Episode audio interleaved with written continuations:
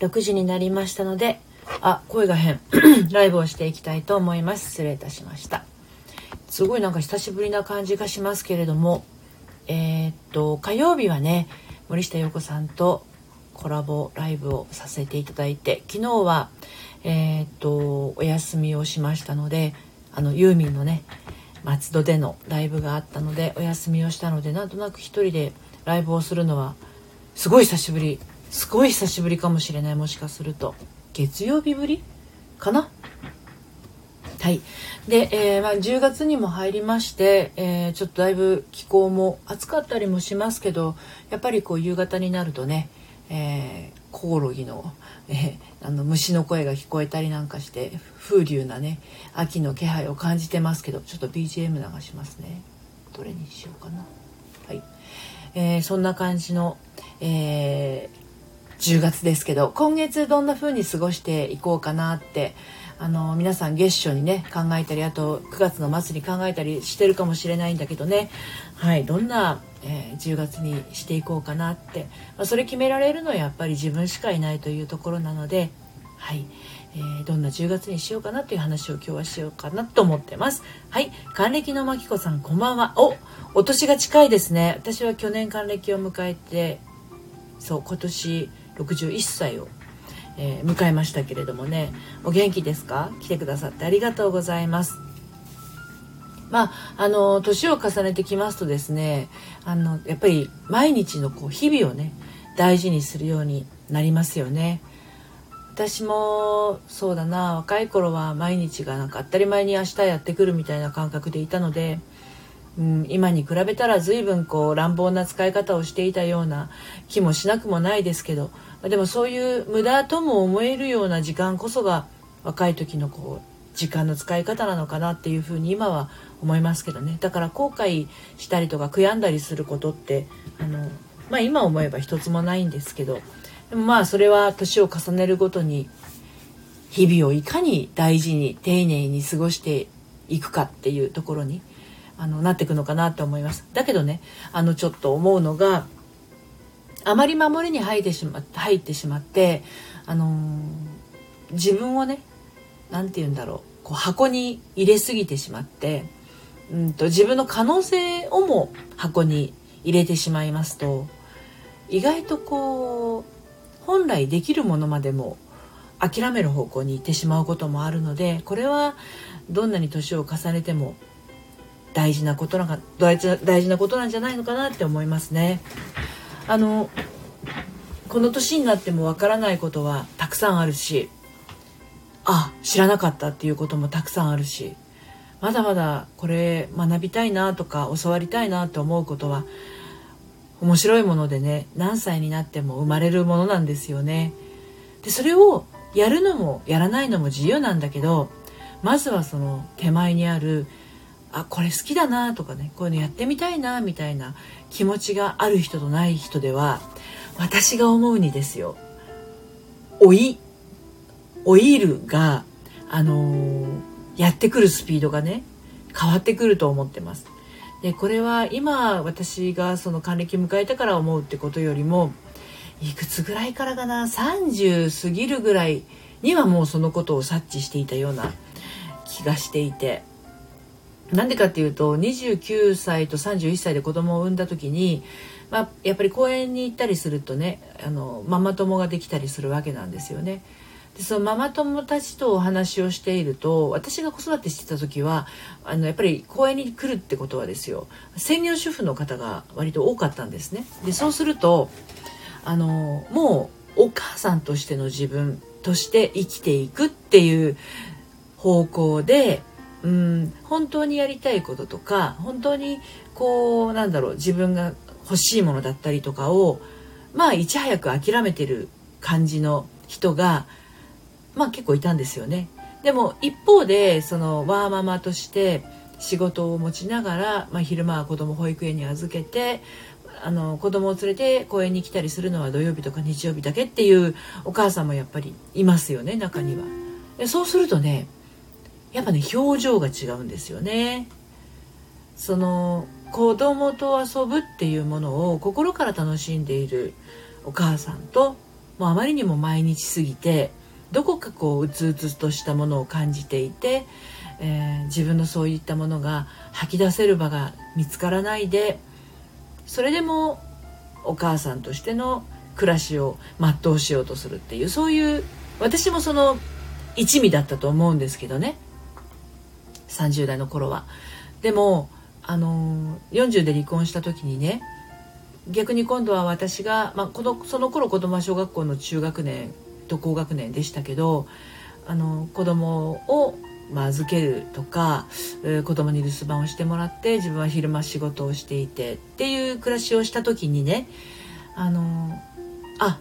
自分の人生は子供がいようといまいといつからでもどこからでも軌道修正ってできるもんだもんなんだなっていうふうに感じたわけなんですね。でこれがねあの今子育ての話をしたけれども例えばこう離婚をしただとかあとは旦那さんと今仲があまり良くないとかそれかもっと手前でねなかなか恋愛ができないとか婚活がうまくいかないとかってなってる人がその状態にハマってしまってるのはその現実って意外と自分が作り出している世界でもあったりするのかなって思うわけなんですね。だから30代私が見ていた公園で見ていたそのお母さんとして頑張っていかなきゃって言って自分の夢もやりたいことも一瞬捨てかけちゃった人だって子供で子供の手が離れかけてきた時にあ私意外とまだ終わってないかもって気づいてね。あの自分のやりたいことに進んでいってる人はやっぱり何人かいましたね。でもそれでも、うん、やっぱりこう自分はお母さんとしてっていうところから抜け出せない。まあ自分が抜け出したくないんですけど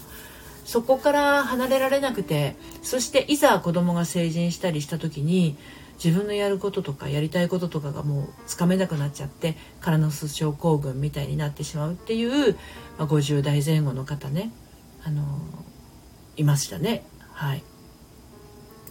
えー、マキコさん。私は5人の子供がいます。おおすごいですね。49歳から自分の人生を歩んでいます。専業主婦から。そうですか。49歳からでもねまだまだあのいくらでも自分の人生歩けますよね。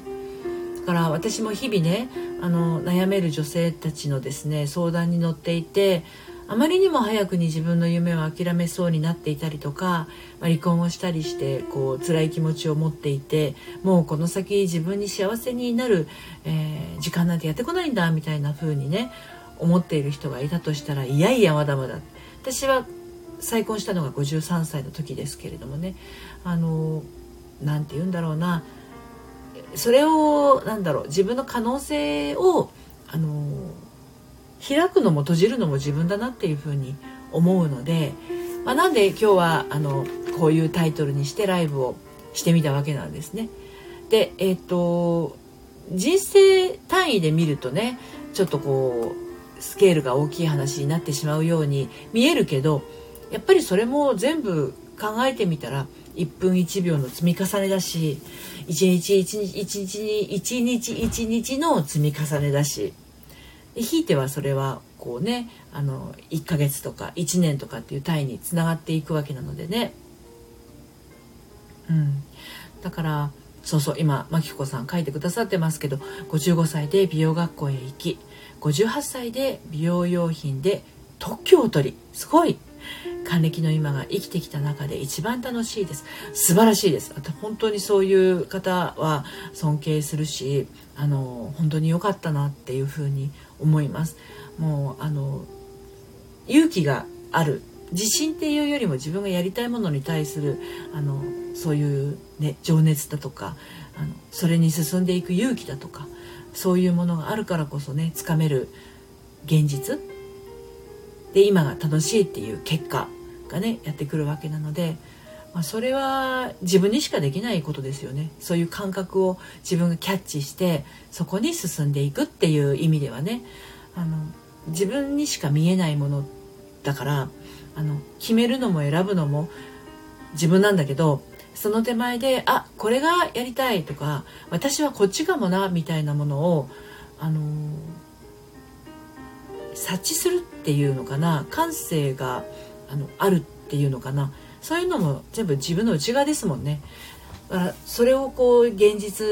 の世界で叶えている真紀子さんは本当に素晴らしいと思います。素敵なお話を教えてくださってどうもありがとうございます。で私はね先週9月30日と、えー、昨日と私の大好きなユーミン松任谷由実さんのね、えー、ライブをね、鑑賞してきたわけなんですけれど。ユーミンが今67歳で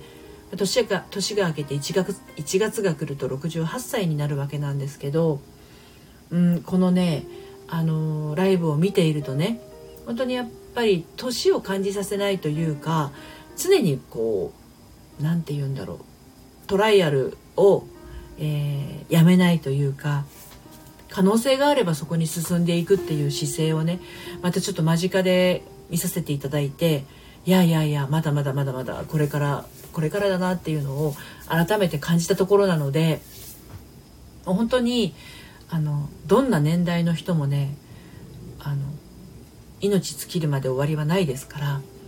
一緒に頑張っていきましょうねっていう配信を今日しようと思ってはいあのお届けをしました。あっという間にね10分経ってしまいましたけれど今日も皆さん聞きに来ていただいてどうもありがとうございました。